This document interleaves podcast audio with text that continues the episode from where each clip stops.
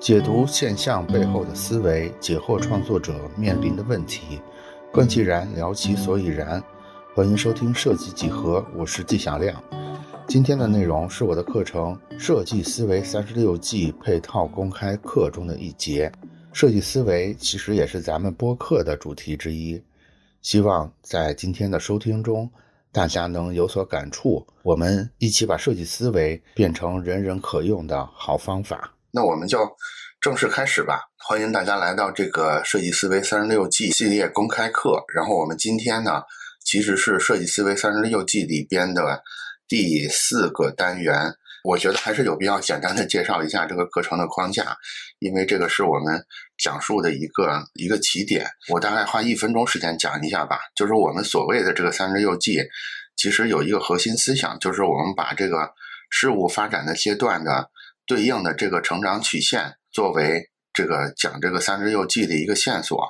然后这里边呢，其实我们是把这个。成长的阶段大概划分成了这么一二三四五，划分成了这么六个阶段的，就是所谓的这个酝酿阶段、准备阶段，包括飞速成长的阶段，包括这个巅峰的阶段，然后这个转型的阶段，一直到最后退出的阶段。我们现在在讲的呢，我们今天这个公开课呢，对应的是这个。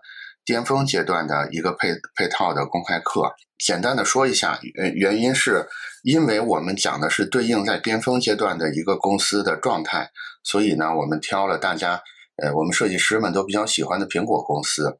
然后，呃，今天讲述的内容呢，其实主要是关于库克的，不是关于乔布斯的。其实关于苹果这个公司的评论也比较少，原因是什么呢？我们就正式开始。其实。我们今天的主题叫“苹果是怎么立于不败之地的”。其实还有一个副标题，这个副标题是一个问题啊，大家可以带着这个问题来听我们今天这个分享。这个问题就是：当你的公司设计很好的时候，你的设计已经很好的时候，怎么把它变成更多的优势？这个其实是我们今天在讲苹果是怎么立于不败之地的这个话题下面一个更具体的问题。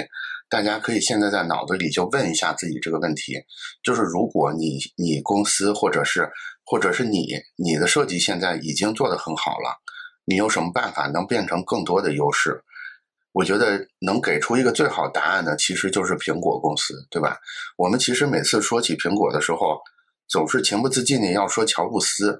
呃，当然乔布斯确实是非常伟大的，他也是这个科技界巨人，这个苹果公司的缔造者。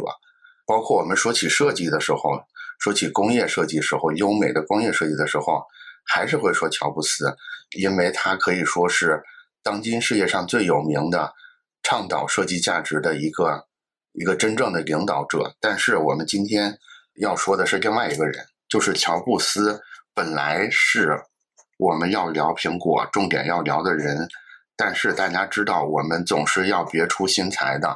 所以，我们今天要聊的并不是乔布斯，而是当今的苹果 CEO，就是这个蒂姆·库克。接下来我会我会把蒂姆去掉，因为 D 字我不是很把握怎么读啊。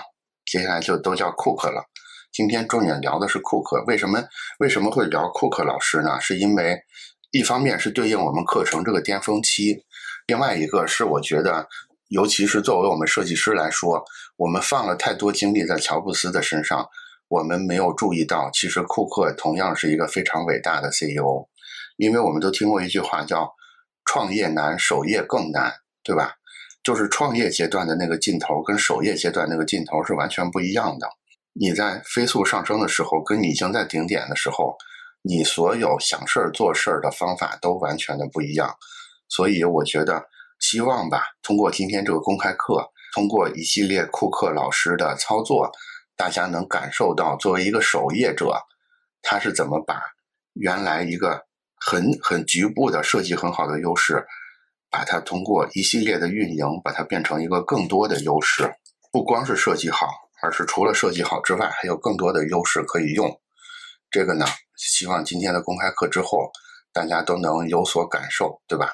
我觉得这中间我们会聊到很多库克的故事，也有很多他。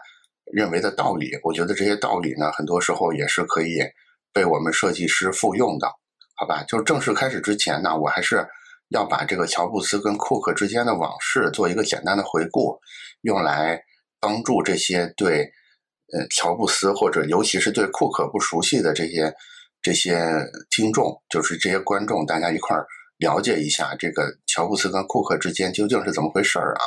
大家都知道，二零一一年十月五日的时候。乔布斯因病去世，享年只有五十六岁，这是一个非常悲哀的事儿，对吧？这个时候呢，其实当时的苹果已经迎来了一个新任的 CEO，就是当年五十一岁的这个库克。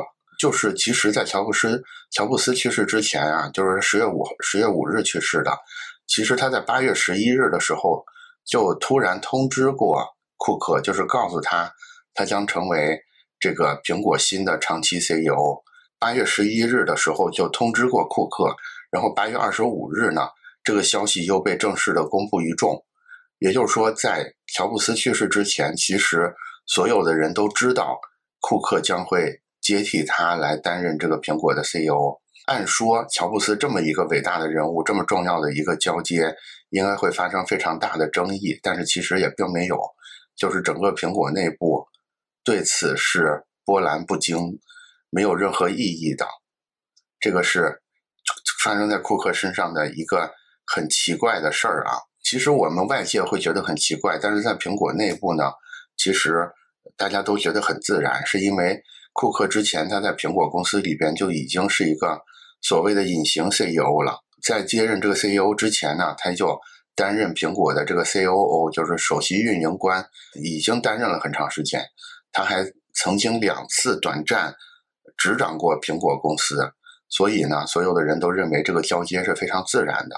这两次呢，分别是二零零四年的时候，当时乔布斯做手术的时候，就库克代理过一段时间，也是因为这个代理，所以那个当时乔布斯手术完回来之后，库克就在当时就被提拔为这个 COO，然后负责这个麦金塔电脑的业务等等之类，后来又慢慢的。扩展到 iPhone 的销售和运营等等之类的，这是零四年的时候就第一次暂代过 CEO 的职责。然后零九年的时候呢，乔布斯再次再次入院的时候，他也再次又代理了苹果。然后这次这次的成绩也非常的好，就是苹果不但平稳平稳的运营，股价还大涨了百分之七十，也是我认为后来正式这次交接能发生，其实跟零九年这次。再次暂代的这个良好的成绩也有非常大的关系，所以呢，其实一一年的这个交接是非常呃顺滑的就完成了。这个是乔布斯跟库克之间的这个这个所谓 CEO 交接的故事，但是他们的故事还可以再往前来追溯啊，再往前追溯就是一九九八年的时候，其实当时的库克就救过一次苹果，这个有这个有很多。呃，有很多听众可能是不太知道的。九八年的时候，我们知道那个时候，乔布斯是在离开公离开苹果十二年之后，再次回归苹果公司。当时由于微软其实凭借着 Windows 正在快速崛起，当时苹果在计算机市场中的地位是岌岌可危的。有一个数值啊，就是当时苹果的市场份额是从乔布斯离开的时候的百分之十三。其实是从百分之十三降到了百分之三点三，然后年度的亏损呢超过了十亿。也就是说，一九九八年乔布斯这次回归的时候，当时苹果可以说已经在破产边缘。当时的库克就是乔布斯找来解决这个问题、解决这个死局的那个高手。当时库克就是，呃，他之前的工作经历啊，就是原来在 IBM 工作过。然后在康柏电脑，现在康柏这个品牌好像已经被谁给收购了，已经不存在了。但是当时是一个非常强的，呃，笔记本电脑的品牌，跟 IBM 当时都是呃并驾齐驱这个级别的。他原来在 IBM 和康柏都是担任高管，然后然后重要是负责供应链部分的，就是这个库克老师之前就是担任供呃供应链的这个高管。然后九八年的时候呢，被挖过来来解决当时苹果的这个濒临破产的问题。当时九八年的时候，他的表现就非常的出色，就是仅用了七七个月的时间，就把苹果的这个库存周期从三十天缩短到了六天，然后又花了一年的时间，到九九年的时，到九九年的时候呢，这个时间进一步缩短成了两天。就是大家，我就是我们的观众里面，可能设计师比较多，大家对这个所谓的库存周期从三十天缩短到六天，再缩短到两天，可能不太有概念啊。这是什么意思？也就是说，库存周期长就意味着，一方面你要花很多成本去把去建很多的仓库来存你的存货，另外还有一个问题就是电子产品的怎么说呢？潮流更替是非常快的，你如果是。原来三十天的这种库存周期的话，有一个极大的风险，就是你放在仓库里的这些存货，很可能在一个月之后就完全卖不出去了。这个其实是，这个其实是当时库克从被挖来之后意识到，当时苹果为什么这么危机的一个核心原因，就是它的库存管理、它的供应链管理完全是错乱掉的。这个就是九八年的时候，库克第一次在苹果。建立这个所谓的功勋吧，也正是因为有了这个事儿，所以才有了后来的两次暂代 CEO，包括后面从 CEO 这个职位成为今天一直，呃，我想想，他现在已经执掌执掌苹果多长时间了啊？一一年十月五日，应该是十二年了。接下来的十二年，苹果 CEO 都是库克老师。尽管我们我名声不显啊，就是。就是我觉得，尤其在设计师圈子里边，我们多多少少是比较忽视库克的。但是，其实我们通过刚才这个简单的往事回顾，我们能感觉到，这其实是非常厉害的一个人。也就是说，九八年的时候，如果不是乔布斯当时找到了库克，解开了这个困局的话，有可能苹果公司可能在呃两千年的时候，可能就已经不在了。就没有后面的 iPhone 什么这个那个的事儿就都不在了。尽管 iPhone 不是库克发明的，但是他从在九八年的时候，他苹果从这个泥潭里边真正的给解救了出来。OK，这是他们的一个小往事啊。就是他这个交接完成之后，就像我刚才说的，其实库克老师是不光受到设计师人群的责难，受到所有人的责难的，是因为乔布斯真的太伟大了。对吧？乔布斯就是神一样的存在，就是他完全开创了一个时代，所以其实没有人可以超越乔布斯，甚至没有人可以学习乔布斯，就是模仿任何模仿乔布斯的行为都会变得特别的可笑。所以库克老师接任之后都干了一些什么样的事儿呢？是我们接下来要讲的，就是当初当初这个乔布斯把这个 CEO 的。这个位置给到库克的时候，就给了他一个人生的建议。我觉得这个建议呢，其实是我们接下来分享的一个题眼。这个建议就是保持专注，然后不要问乔布斯会怎么做。这就算是这个乔布斯在在传衣钵的时候，在传这个位置的时候的一个遗嘱。我觉得接下来库克的一系列行为呢，都证明了。他完全践行了这个遗嘱，然后甚至会做得更好，就是在成为一个内心强大的 CEO 这这一点，包括有自己的主见、保持专注这一点做得非常好。我现在举几个小例子，大家就可以来生动的感觉一下。因为因为我们讲的是一个当代的人，所以这些例子都完全在我们的生活里正好发生过。我稍微一提，大家就能回忆到啊。第一个小例子就是 iPhone 六，iPhone 六。iPhone 六当时是是这个库克接手之后的第一个重要的产品。大家回忆一下 iPhone 六啊，其实 iPhone 六怎么说呢？是一个是一个很漂亮的产品。我甚至我个人会觉得 iPhone 六是到今天为止最后一代还算漂亮的 iPhone，在后面的 iPhone 就完全就是套壳了，对吧？但是 iPhone 六仍然被认为是缺乏创新的。这个这个时候。其实大家正好在怀疑库克不行，对吧？然后 iPhone 六呢，又做出这么一个跟之前大差不差的样子里来，所以这个时候有很多有很多质疑就堆到了他的面前。我们可以看一下这个库克是怎么说、怎么回答这些质疑的啊？我觉得他回答的特别的漂亮。他说：“我们苹果要关注的是怎么做一个更好的手机。”以及怎么把科技完美的融入到这个最具魅力的设备里，而不是要在第一时间把业内最新出现的这些很炫酷的功能堆砌到里边去。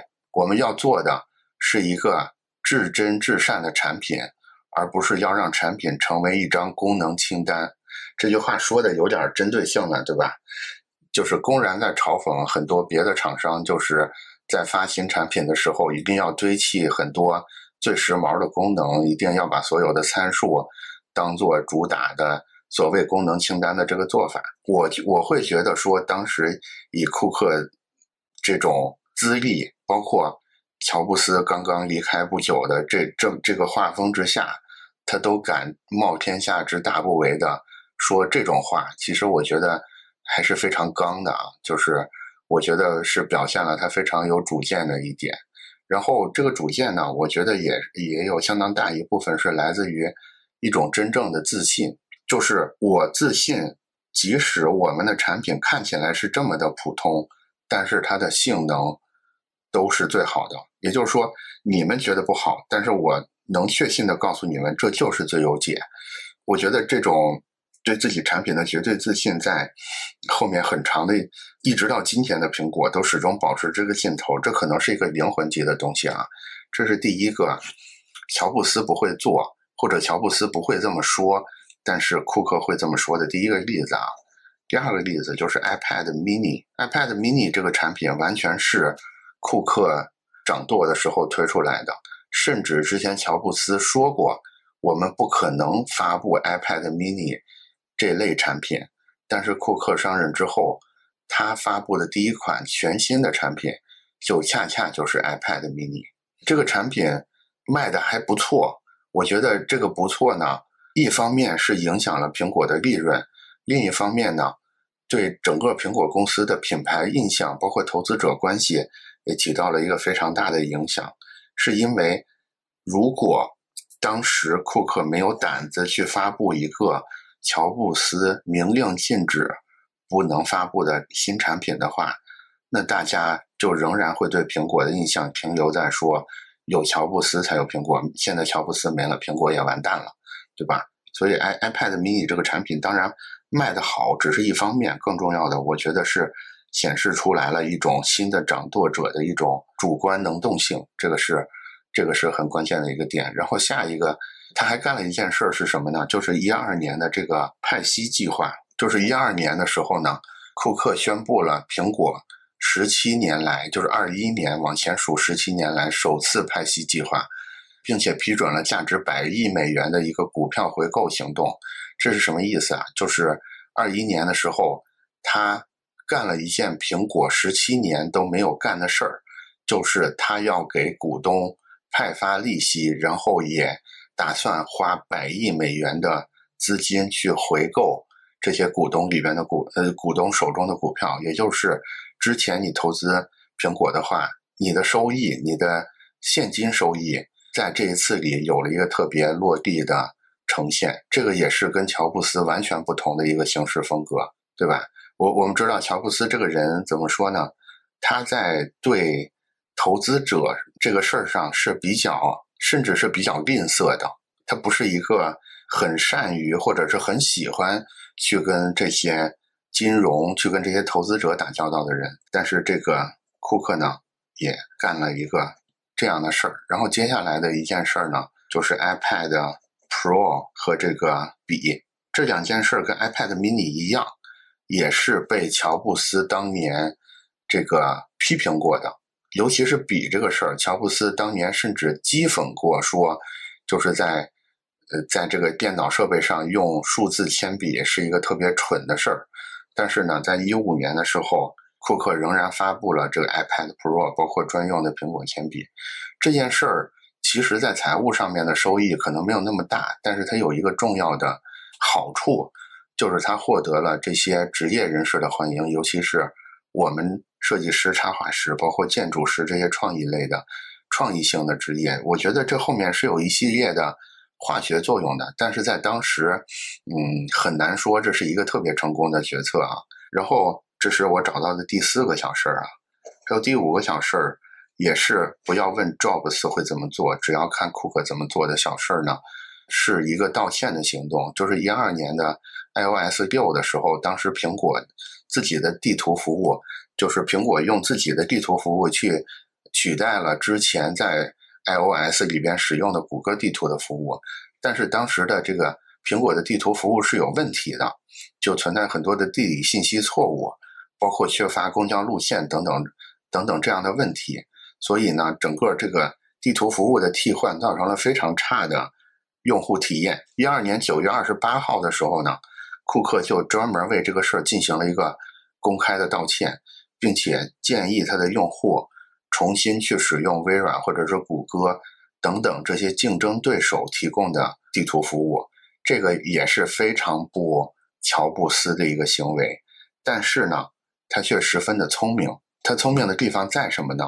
就是他又一次跟所有人强调了，说现在的苹果跟以前的苹果已经有一些地方不太一样了，包括也得到了投资人也好，或者是消费者也好，更多的这种支持。其实类似的小故事还有非常的多啊，我把这个叫做地图道歉事件吧，就是类似这种这种事儿还有很多。假如列举的话，还还有更多。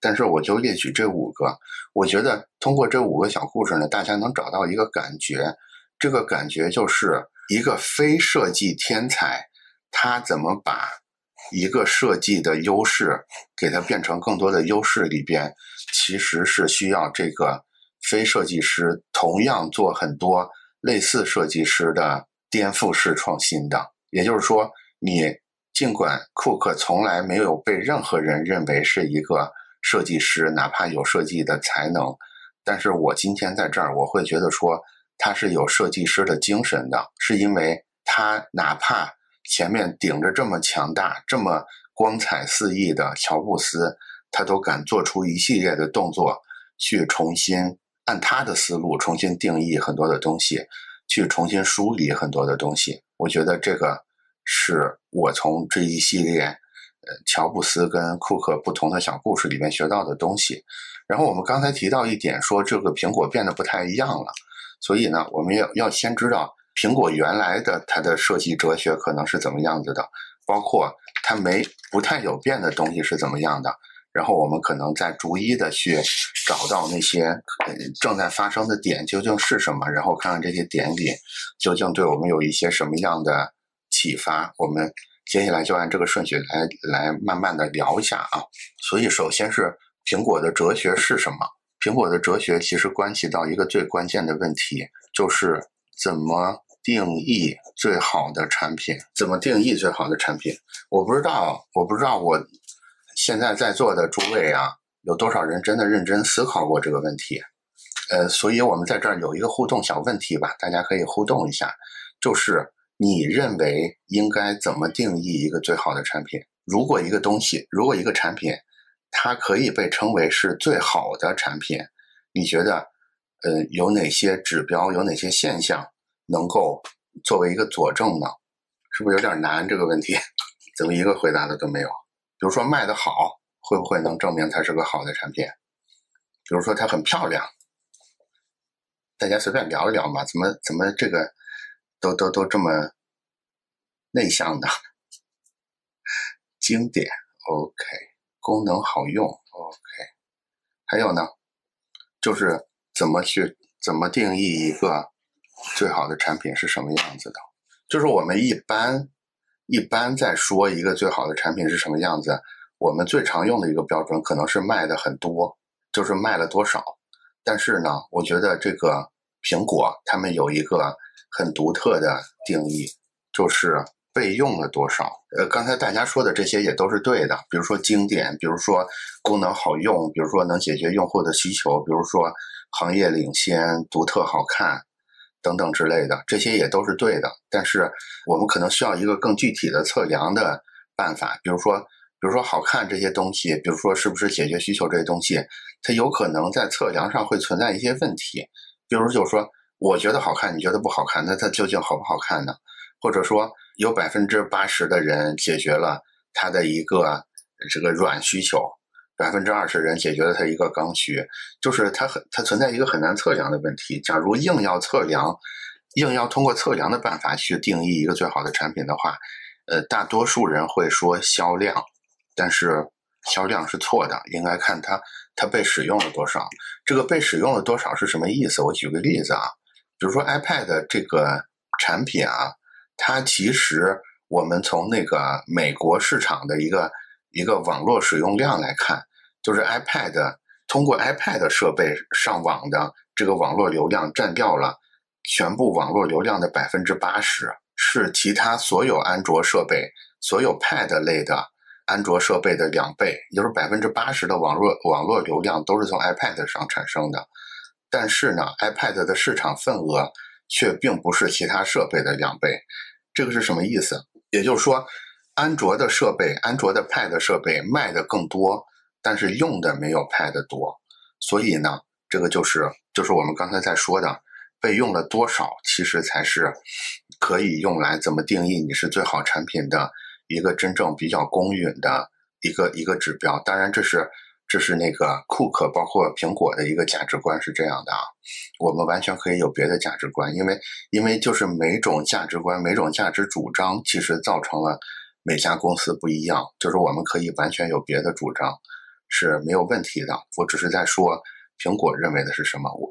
然后我个人呢，其实还蛮认同这一点的，就是你甭管从产品品质的角度，还是甚至是从环保的角度，我觉得都是对的。也就是说，你一个因为你的使用多呢，就意味着使用的人数多，使用的场景多，包括使用的时间很长。我不知道大家有没有这种体会，就还是以 iPad 为例啊，我现在有几个 iPad 真的是好多好多年前买的了。但是我现在用起来还是很流畅的，但是与此对比的，至少安卓的平板设备就完全不是这个画风。所以我觉得，如果你把追求的目标当成你要追求让你的用户，要让更多的用户在更长的时间里，在更多的场景里用你的产品的话，我觉得以此为目标是一个正确的目标啊。这个，所以苹果的哲学，我觉得这个也是一直没变的。这个也是刚才说。就是库克接手之后做了很多反骨的事儿，但是这个核心的理念呢，我觉得还是完全得到了一个继承的。除了这个核心理念的继承之外，其实我还总结出来，库克还有几点跟乔布斯是一样的啊，他们的相同点，相同点。第一点就是专注，专注是非常像的。我觉得，我觉得有一个具体的事例是什么？就是你会发现，库克接手之后，他做了一个非常大的动作。就是他把苹果的很多非核心业务都外包出去了，大家可能不知道啊，就是在他整理苹果的供应链之前，苹果的产品是在自己的厂子里生产的。我们现在都知道是富士康了，对吧？但是之前并不是，之前这些产品都是在乔布斯自有的工厂里边生产的，但是现在就都。分出来了，那大家可能会有一个疑问，说这难道不是不专注的一个例子吗？你为什么要说这个呢？我觉得我们这么来理解这个事儿哈，是因为专注的意思就是我们同时只做一件事儿，所以苹果的专注体现在什么？就是它只干了一件，它把所有的能力都收缩在一件事上，就是芯片上。也就说，现在只有苹果的芯片。是它完全自有的 all in 的强大的核心芯片团队在做，其他能外包的事儿，其实很多都已经分包出去了。呃，至于分包出去怎么保证质量呢？我后面会讲到，后面有很多故事是相关的故事。但是我们要举的这个例子就是芯片的例子，还有一个例子呢，就是大屏手机的例子。大家现在回忆一下啊，这个故事，这个故事就是当时。刚刚开始流行出大屏手机的时候，有一小段时间，iPhone 是没有跟进的，就是市面上所有的安卓手机都在出大屏，但是苹果就迟迟的没有出。这个时候呢，就又有人向库克问了这个问题，说所有的消费者都想要一个大屏的 iPhone，但是为什么你们总是不出？我觉得库克又做了一个非常精彩的回答。就跟刚才 iPhone 六那个回答其实很像，他说：“除非大屏的技术已经成熟，否则我们不会跨过那条线。这不是说我们永远不会做大成大屏手机，而是说我们希望我们提供给用户的东西是最好的东西，不光是屏幕大小的问题，还有分辨率、清晰度、可用性等等一系列的问题。衡量一个手机好不好的标准，除了尺寸之外，还有很多其他的元素。我们关注这些参，所有这些参数，所以我们这么谨慎的推出大屏手机，因为显示屏是软件的窗户。就是他说的有点啰嗦，但是意思跟刚才 iPhone 六的意思是一样的。就是我，我当然会看消费者要什么，但是我更多的判断是我应该。怎么尽我所能的组合出一个最好的产品给消费者？我觉得这就这种这种叫啥呀？这种叫我们都说消费者是上帝哈，这种把自己凌驾于上帝之之上的劲头，库克跟乔布斯是一模一样的，就是他们从来都是我告诉你们消费者什么是好的，而不是你们告诉我你们想要什么，我就去给你们生产什么。这个劲头非常像，我觉得它的本质其实都是专注。就是专注在做那个能被更多使用的产品，而不是一个卖的更好的产品。就是只要始终聚焦在这个事儿上，他就始终没有跑偏。这个是他俩一个共同的特，第一个共同点就是专注这个特点啊。我觉得他俩还有第二个共同的特点就是简单。这这有个乔布斯的小小故事啊，大家都知道乔布斯一度被这个董事会赶出来，然后他他新开了一个叫 Next 的公司。当时呢，嗯，这个公 IBM 公司就带着计划书来，想跟他谈合作，想获得这个 Next 公司的这个系统的使用权。呃，大家都知道 IBM 是一个典型的大公司啊，所以当时做了一个非常详尽的计划书，就是一百多页。乔布斯拿到这个计划书之后，看都没看，就把这个计划书扔到了垃圾桶里边，是因为在乔布斯看来，一个好的计划书只要五六页就够了。这个就是乔布斯所谓的简单，就是他并不认为有任何事儿需要花费六超过六页纸才能说清楚。嗯，你们带着一百多页来呢，就证明你这个你们这个事儿一定是没有想清楚，或者是你们没有没有说明白。对，这是乔布斯哈，在库克身上也有类似的一个故事。呃，这个类似的故事就是在过去的十年里边，其实我们发现苹果做了做了很多基于环保的工作。但是除了环保之外呢，或者这个环保的底层，它在干一个什么样的事儿呢？它就是更多的在推进这种一体成型的构造等等这些创新制造的技术。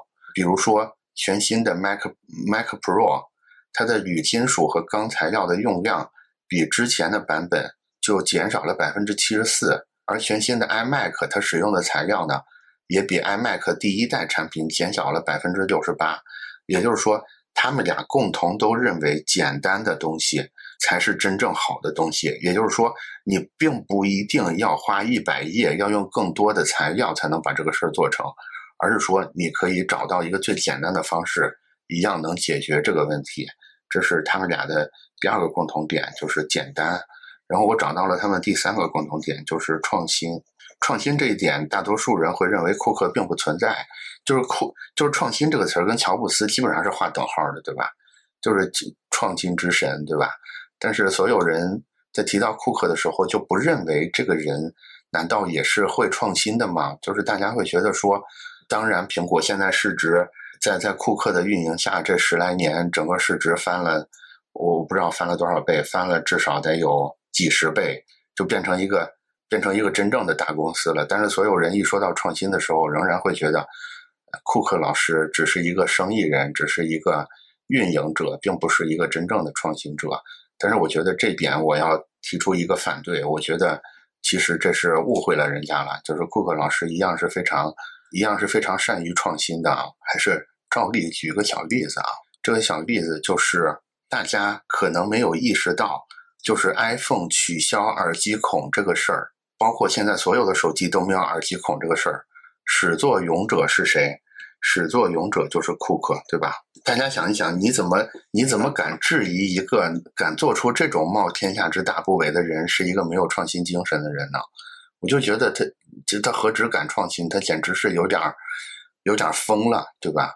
就是一直一直到今天，关于耳机孔这个事儿，仍然是大家喜欢吐槽的点。但是库克老师就是能下这个狠心，在这种这么风雨飘摇的情况下，就敢做这么大的一个决定。呃，我觉得，我觉得耳机孔取消之后，他就推出了这个 AirPods 嘛。我觉得真正牛逼的在后面这个 AirPods 上面，也就是说，他并不是为了显示自己有创新能力，所以搞这个事儿，而是说他在有意的冒一个险，冒这个险的目的呢？是重新做出来一个叫 AirPods 的新的产品线，这个产品线是利润非常高的。然后大家也知道，AirPods 整个产品给人的这种，你第一次见到这个产品的时候，给你那种巨大的冲击，因为之前我们就没有想象过一个耳机可以是长这个样子的。就大家就是大家回忆一下，它当时刚出来的时候就被吐槽说像吹风机什么乱七八糟的，对吧？其实是被强烈吐槽的，但是今天所有的所有的无线耳机是不是大概都按照这个范式来了？所以我觉得，其实库克老师是完全重新定义了一个全新的细分市场的，在冒着巨大的风险的情况下，所以我觉得创新这儿创新这个分儿是应该给他的。他们还有一个共同的特征就是坚持，坚持这个事儿，我找到的一个例子就是 Apple TV 的例子。其实 Apple TV 当时刚推出来的时候是乔布斯推出的啊。当时刚推出 Apple TV 的时候，那个时候 iPhone 也才刚刚推出来，当时是抱抱了很大期望的。乔布斯甚至说过这个话，他说 iPhone 会是我们椅子的第三条腿，有一天呢，Apple TV 将成为第四条腿。所以在在乔布斯的心里边，他会觉得说，这个 Apple TV 跟 iPhone 是一个 iPhone 级的一个。一个支柱，我们当然后来知道后面的故事不是这样的啊，就是 Apple TV 二零一零年它呃 Apple TV 刚刚发布的时候，它的销量才是一百万台，同一个季度里边呢，iPhone 的销量是一千六百万台，所以呢，基本上怎么说呢？如果我们单纯从数字上看，基本上这个产品它就是失败掉了，对吧？但是就是库克接手到 i Apple 之后呢？却并没有放弃 Apple TV，然后还是慢慢的在继续迭代 Apple TV，然后我们就能看到 Apple TV 的销量从第一年的一百万台，到了呃第二年的三百万台，然后在一二年的时候，当当时那个库克发布了这个 Apple TV 三，在外形不变的情况下搭载了全新 A 五的时候。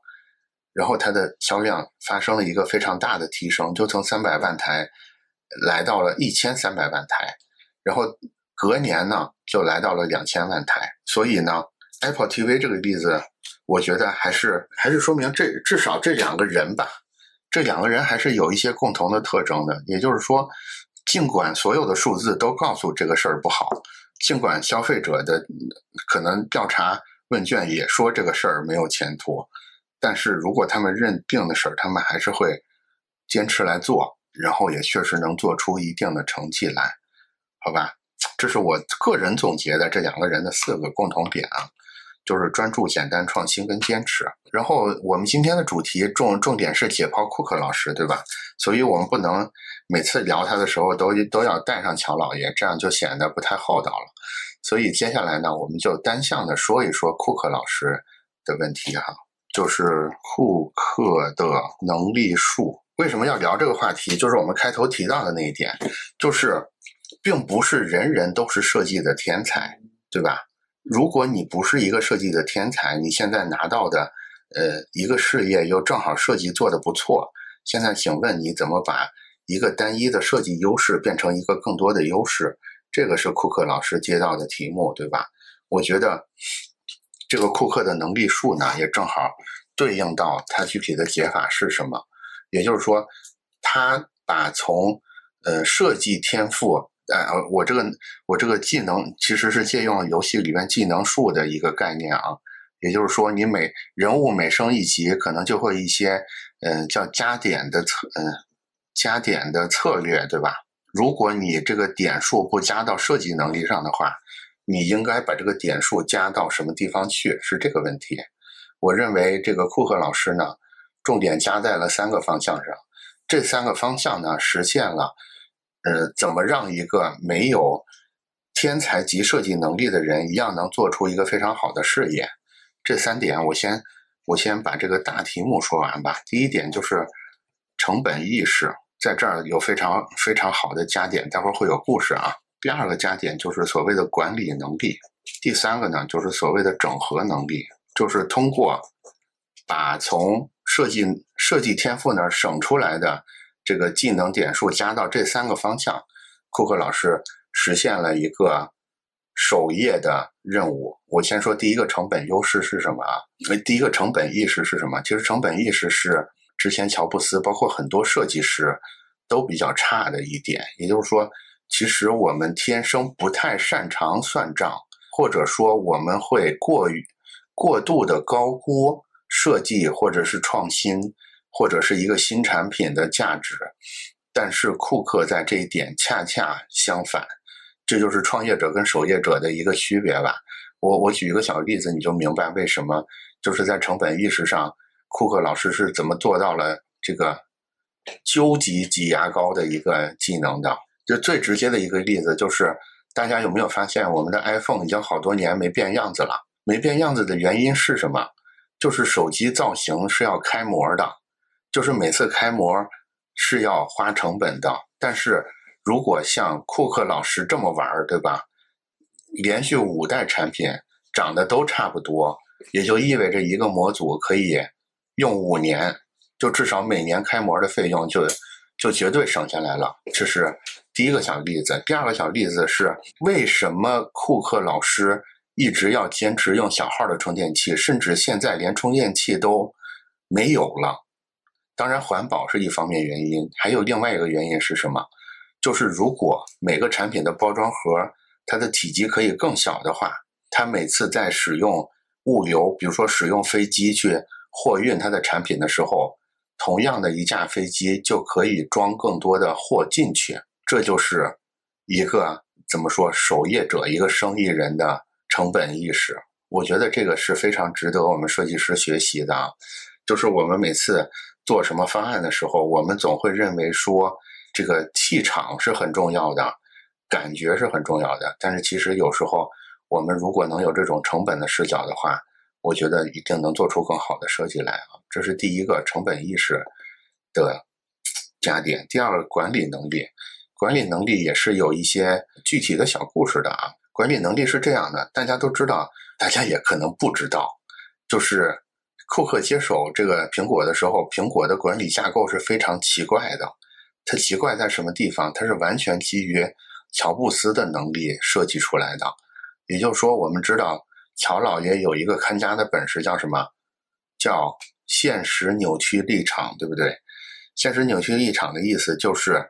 他说一些特别不着四六的不正确的话，但是他有本事把现实扭曲掉，让所有的人就莫名其妙的被他震慑住，就是按照他描述的这个扭曲的方式去工作。乔布斯有这个特异功能，所以当时整个苹果的架构呢是基于他的这种超能力，包括基于他对他这种超强的产品规划的能力。去做的，所以库克接手的是一个按乔布斯量身打造的一个一个公司。按说你刚刚接手这么伟大的一个一个一个前任的事儿，你是没有办法大刀阔斧的去做很多调整的。但是库克呢，就借着我们刚才说的那个那个地图的那个事件，就是把整个高层做了一个非常大的调整，就是基本上重新打。重新安排了整个苹果公司的一个一个一个管理架构，在他心里的，在他新的管理架构之下呢，他就给大家传输了一些新的管理风格。比如说，他要求大家对数字要特别的敏感，他就是会经常就是突然就就就会抓住高管问说这个这个报表里的哪个数字是怎么怎么回事儿，他要求大家要能。记住这些重要、这些报表里边的这些数字类的重要内容，因为他会随时发问。另外一个呢，他还会看大家是不是愿意付出更多的努力。这个也跟乔布斯的风格是不太一样的，对吧？你作为一个天才，其实很多时候是大家要很努力才跟得上你。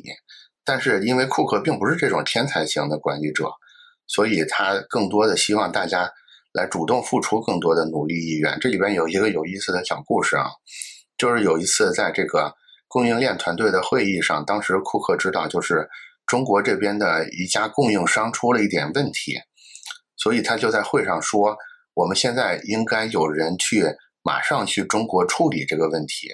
然后这个会议就接着进行了嘛，就是正好讨论到这儿有这有有这么一个事儿，他就提了一嘴，然后会议继续进行。但是半个小时之后呢，库克就突然盯着会议室里边的一个人，就是他们的这个运营主管，叫做叫做萨比汉的这个人，他就看着这个人，他就问他说：“你怎么还没走？”然后所有人才反应过来啊，原来半个小时之前。他说：“那个应该马上有人去处理中国，去中国处理这件事的意思，就是要这个相关的负责人马上走。所以当时这个人就马上起身就离开了，呃，会议室直奔机场，甚至都连行李都没拿，然后就直接飞到中国来，离那个返程的日期也没有定。总而言之呢，大家能感觉到，就是库克这个人，尽管没有乔布斯的现实扭曲立场，但是他在管理上也是非常的。”叫啥呀？非常的铁腕的，对吧？就是他要求大家做的事儿，包括他认为重要的事儿，也是要求非常高的。在库克下面当高管也不是那么容易的，对吧？这是不同于乔布斯，但是同样非常有用的第二个能力，就是所谓的管理能力。然后第三个，呃，这个整合能力可以说就是就是库克真正的看家本领了啊。甚至网上有一种调侃，就是说说这个库克等于库存克星，真的就是管理库存、管理供应链、整合所有的事儿，真的就是库克这个人最大的一个能力。在这儿也是有几个例子来作为一个佐证啊。第一个例子就是这个 continuity 的这个跨系统功能，就是如果我们现在在用。所有相关的这些苹果产品的话，我们都有一个非常好的体验，对吧？就是我们在，呃，比如说我们在笔记本上做的一个事儿，做了一半呢，我们可以继续在 iPhone 上再继续完成，然后甚至可以再转移到 iPad 上，甚至到我们的 Apple Watch 上继续去完成。包括 Apple Pay 的时候，我们可以在 iPhone 上完成了这个 Touch ID 的指纹识别之后呢，然后我们直接把这个手机对准。就可以了，就是不需要完成，就是同一个任务，我们可以基本上无缝的在所有产品、所有苹果生态的这些产品里边去继续、继续、继续，这种无缝的去完成这个工作。这个是一个关于库克有超强整合能力一个最好的例证啊，就是我们看起来这么简单的事儿，但是这个事儿其实非常的难，也就是说。尤其是在乔布斯主执掌这个苹果公司的时候，这种事儿基本上是难以想象的，因为所有的人都只是在，也不能说只是在，就是因为当时所有人都指望着乔布斯来干这个事儿，所以其实，呃，所谓大公司病还是有一些的。但是库克就凭着这个超强的管理能力，硬生生整合出来了这么一个魔法一样的体验。其实还有几个关于整合能力的例子是什么？就是，就是库克接手之后呢，他其实给苹果招来了非常多潮流风尚界的成功人士，比如说雅豪手表的全球零售主管，比如说圣罗兰的前 CEO，比如说巴宝莉的前 CEO，比如说他在他这个就就任期间，他收购了 Beats，然后。还跟 IBM 等等之类达成了合作，就是这些事儿都是乔布斯不会干的，因为在乔布斯的眼眼里，可能这些人水平都不太够，因为他自己是个大天才嘛。但是在库克的眼里，这些就不是问题，就是他可以放低身段，他的 ego 没有那么大，他可以跟很多同业，包括异业的这些很厉害的人去达成一个合作，把他们招揽到自己的旗下。借助到这些厉害人的能力去共同完成这个事儿，对吧？包括跟 HTC 的专利纠纷的和解等等之类的，这些都是整，我觉得都是整合能力的一个体现。就是库克会有一个观点，他说苹果有一个最核心的优势，就是软件硬件和服务的整合程度，造成了一种非凡的体验。也就是说，他会认为这些科技企业真正不可思议的是这个软件、硬件和服务的交融，而这些东西呢，并不是依靠一个天才一拍脑门就能实现的，而是真的要花数十年的时间，慢慢的来磨合、来对接、来组建才能完成。其实我觉得，我甚至有时候会觉得，如果没有库克的这个超强的整合能力的话，可能苹果哪怕乔老爷一直在，苹果可能也是走不到今天这种程度的，是因为他没有这么好的，是因为这个天才们还是太自以为是了，就是可能是没有这么好的这个兼容能力的。然后呢，我们接下来就来到库存克星的话题了。库存克星也有很多好玩的小故事啊。我就一次性的给大家讲一下库存克星的小故事。库存克星是这样的，就是，呃，我们都我们还记得九八年的时候，库克刚加入苹果的时候，当时不是生死存亡之际嘛。然后库克看到的一个最大的问题就是库存的问题。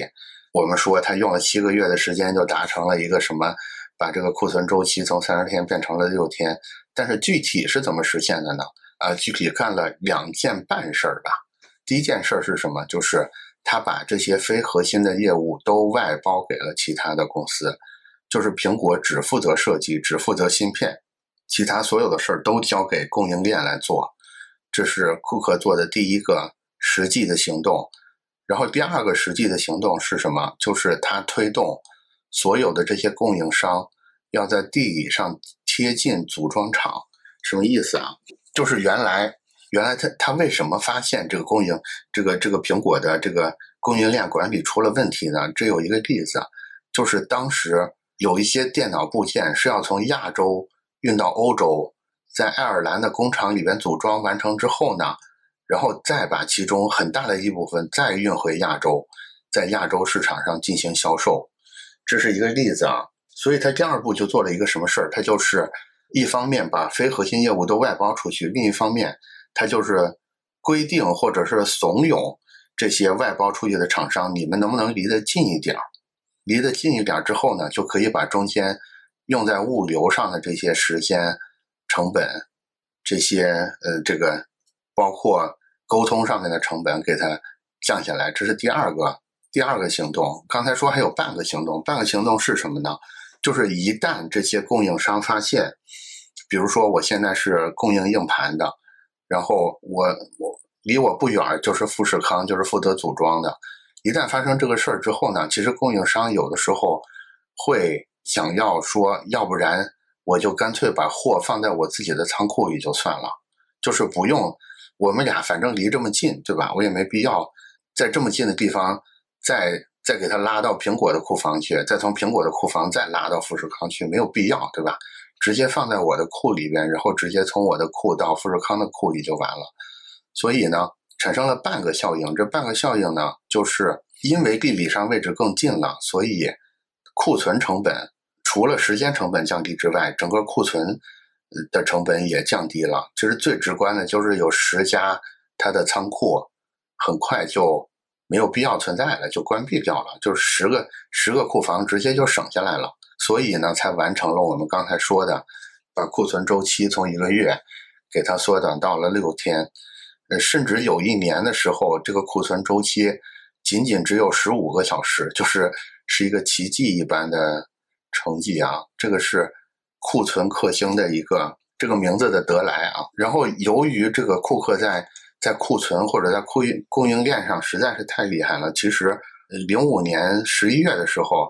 其实还被耐克选为了他们的董事会成员，当然也是负责这些网上销售啊、这些卖场消费体验等等这些事务的一个董事会成员。其实那个库克是就稍微岔开一说哈，就是库存克星的能力强到什么程度？同时在苹果跟耐克两个大公司担任高管的职务，他其实也是苹果公司苹果的高管里边唯一一个。在外面有这么重要的职位的这么一个人，库存克星的故事讲完呢，其实我们接下来有一个追问，这个追问就是凭什么他可以让这些供应链、让这些供应商这么听他的话，对吧？因为我们刚才听起来说啊，我我要外包就能外包，我让你搬到一块儿去就搬到一块儿去，我让你把货存在你的库里，你就要存在你的库里，就是凭什么呢？大家肯定会有这个疑问，对吧？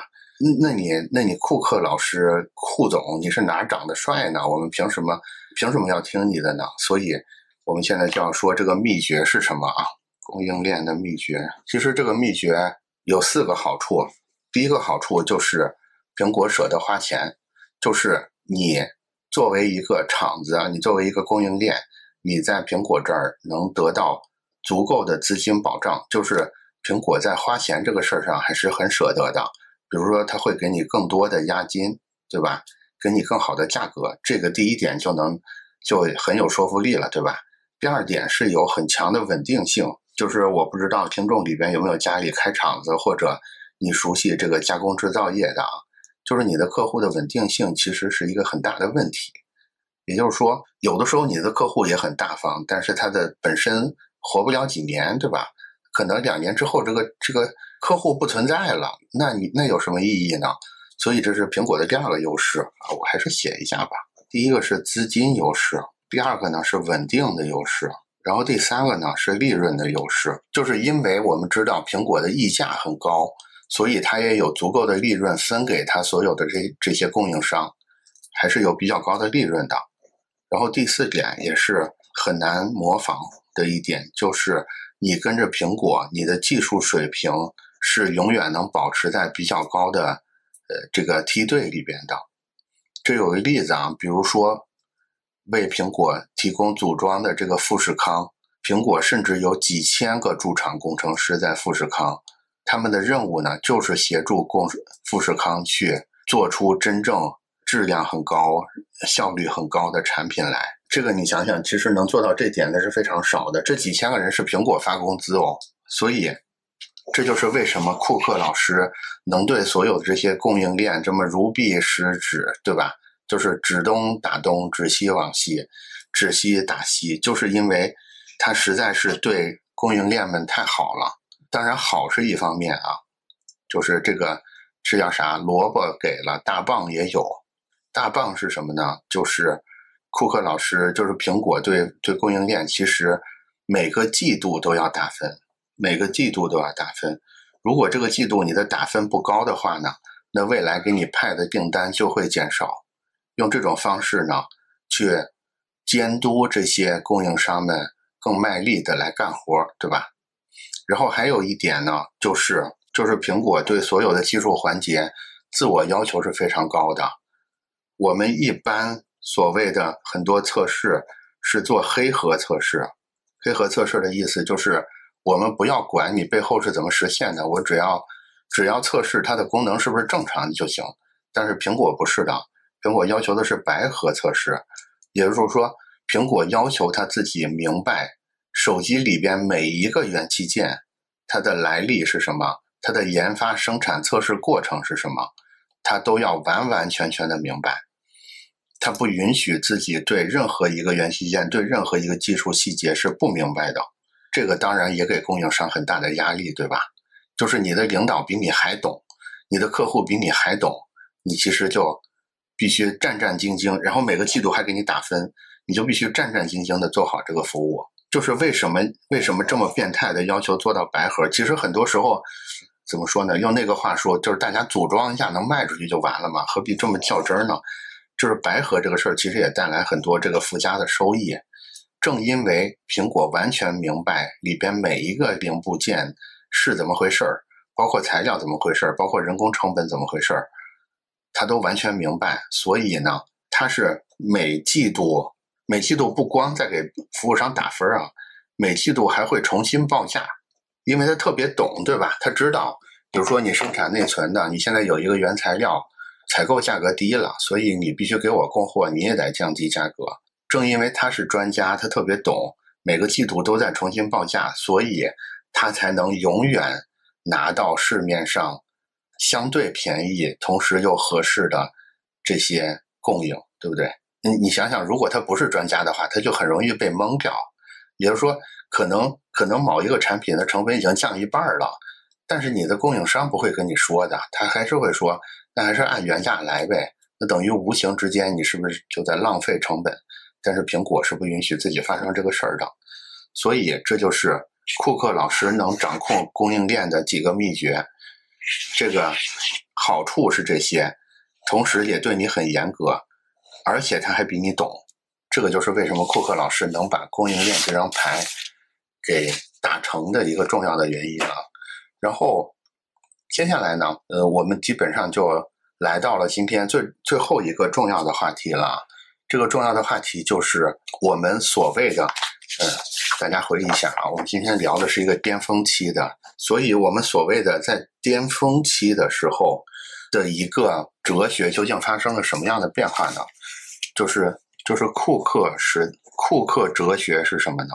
可能乔布斯的哲学就是，嗯，产品是最重要的，或者是设计是最重要的，但是当公司发展到了巅峰期。你就不能再死守着这种在上升、在上升期、在这个酝酿准备期的时候的那种哲学了。你需要把你的哲学发生发生一个进化。所以，库克的哲学是什么呢？我觉得非常的有启发性啊。有一个词儿叫做专用性资源。这个专用性资源就是库克哲学的核心。我来解释一下专用性资源是什么意思啊？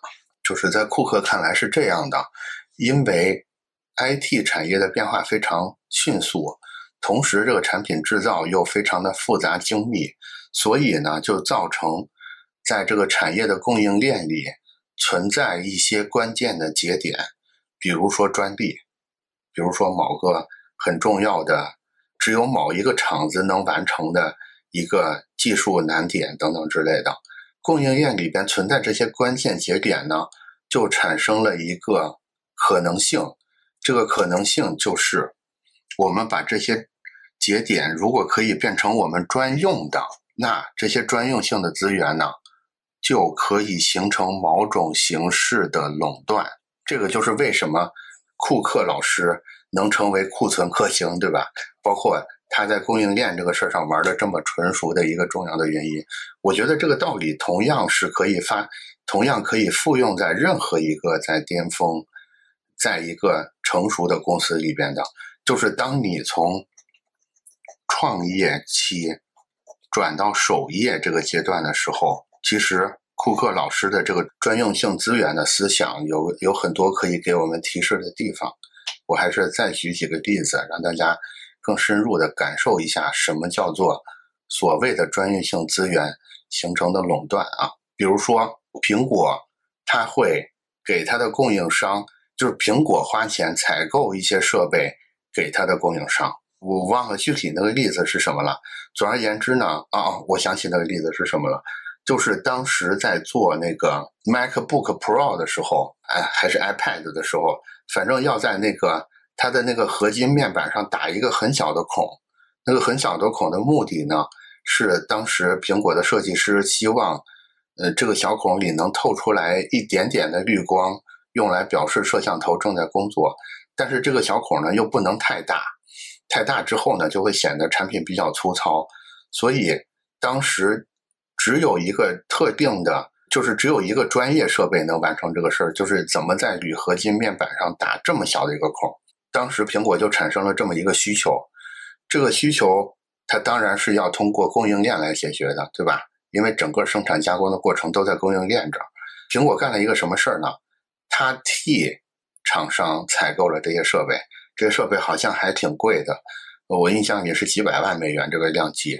他采购了这些设备之后呢，就免就等于他采购完之后就寄放在他的供应商这儿，供应商一分钱没花，白白得到了这些设备。有了这些设备之后呢，供应商才可以帮他。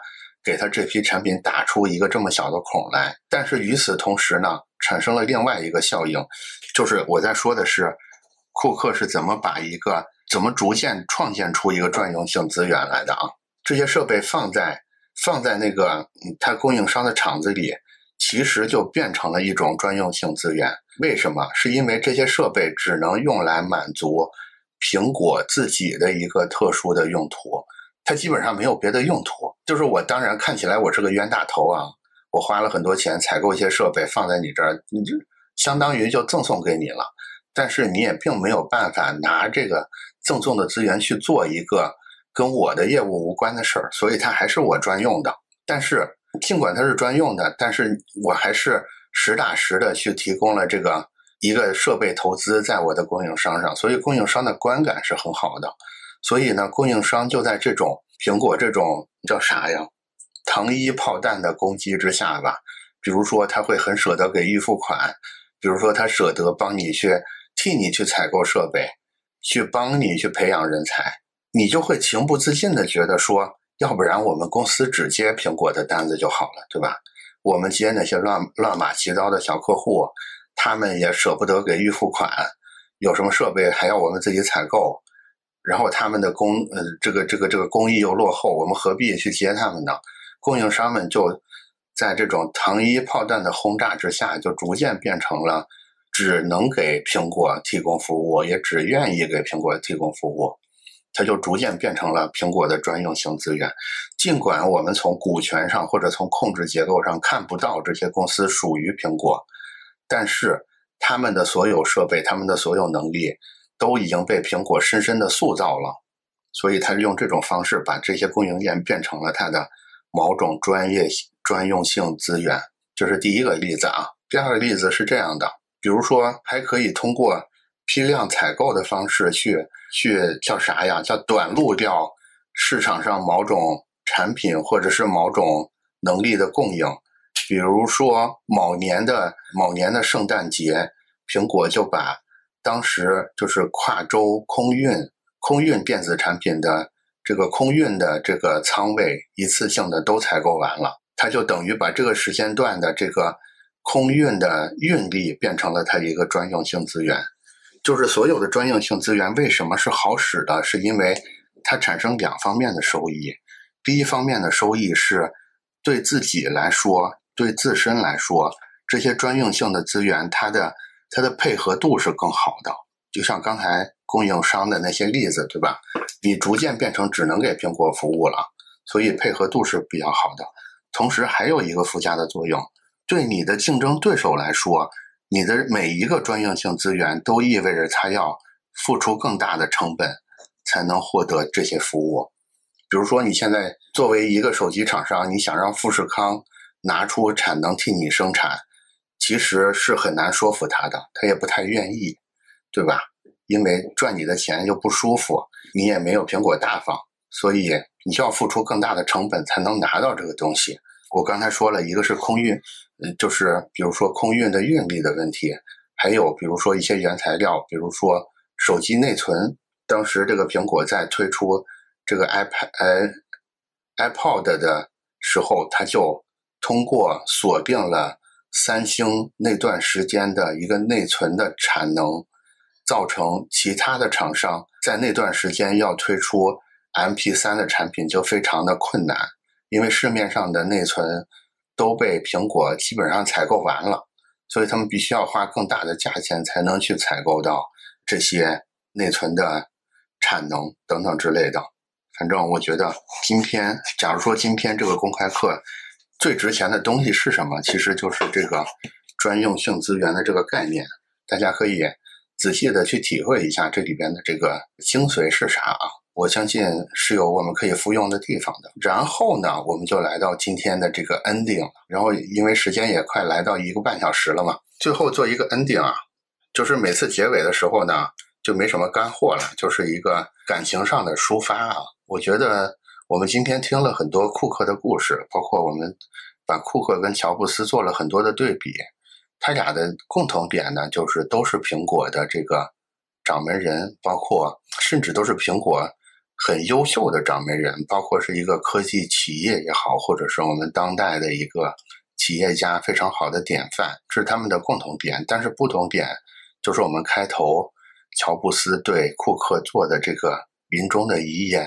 就是要求他，还是要做一个做自己，而不是要成为所想每件事儿都要去重新揣摩乔布斯会怎么做的这么一个乔布斯的影子。我觉得库克在这一点做得非常好，就是我们能看到这个人，他其实是一个非常生动鲜活的人，就是他有很多很多的面相，比如说他在控制供应链的时候，我们能感觉到，包括在管理公司团队的时候，他有很多杀伐决断、杀伐果断的地方，也有很多特别理性的地方。但是呢，我们又能看到这个人其实有很多感性的一面，比如说他当时刚加入苹果的时候，为什么当时康柏的一个高级副总裁，对吧？当时如日中天的一个企业，你为什么要放弃这个企业，来到一个当时看起来马上就要倒闭的，然后 CEO 看起来就是这么奇怪的一一个小一个小公司来工作？其实。这个人其实还是蛮复杂的，对吧？有很多感性的部分，有很多理性的部分。但是我觉得我们可以学习的一点就是，如果我们真的对一件事情有一个充分的思考，有一个充分的观察跟计算的话，很多时候我们不必在乎别人是怎么说的，我们还是可以用做自己这个方式去度过去的。比如说我们前面讲的一些小故事，比如说。iPad mini 的故事也好，还是嗯 iPhone 六的质疑也好，包括取消耳机孔等等之类的事儿，对吧？其实这些事儿你在当时都是很难说清楚谁对谁错的，包括 Apple TV 的事儿，对吧？你谁知道你坚持几年它就真的卖得动呢？也可能你坚持好多年它就是卖不动呢。我觉得这些都不是关键，关键是还是要，即使是。在这么大的一个公司里边，背负着这么重要的职责，还是要把做自己作为一个最重要的、最重要的指导方向。因为你后面所有的能力其实都是从这一点生长出来的。然后最后呢，用一个丰子恺故事的小故事来做一个真正完全的结尾，好吧？这个丰子恺，丰子恺先生讲过讲过一个小故事，他说他小时候。呃，画了一张画，这张画的内容呢是一个人牵着两只羊，他在这个画里呢就是两个羊各画了一个绳子，也就是说，他认为要牵两只羊的话，应该每只羊都有一根绳子，对吧？我们要画也是这么画的。但是这个时候，冯子凯先生的老师就告诉他说：“你仔细观察一下，其实羊不是这样的动物。也就是说，如果你想牵两只羊的话，你其实只需要一根绳子就可以了。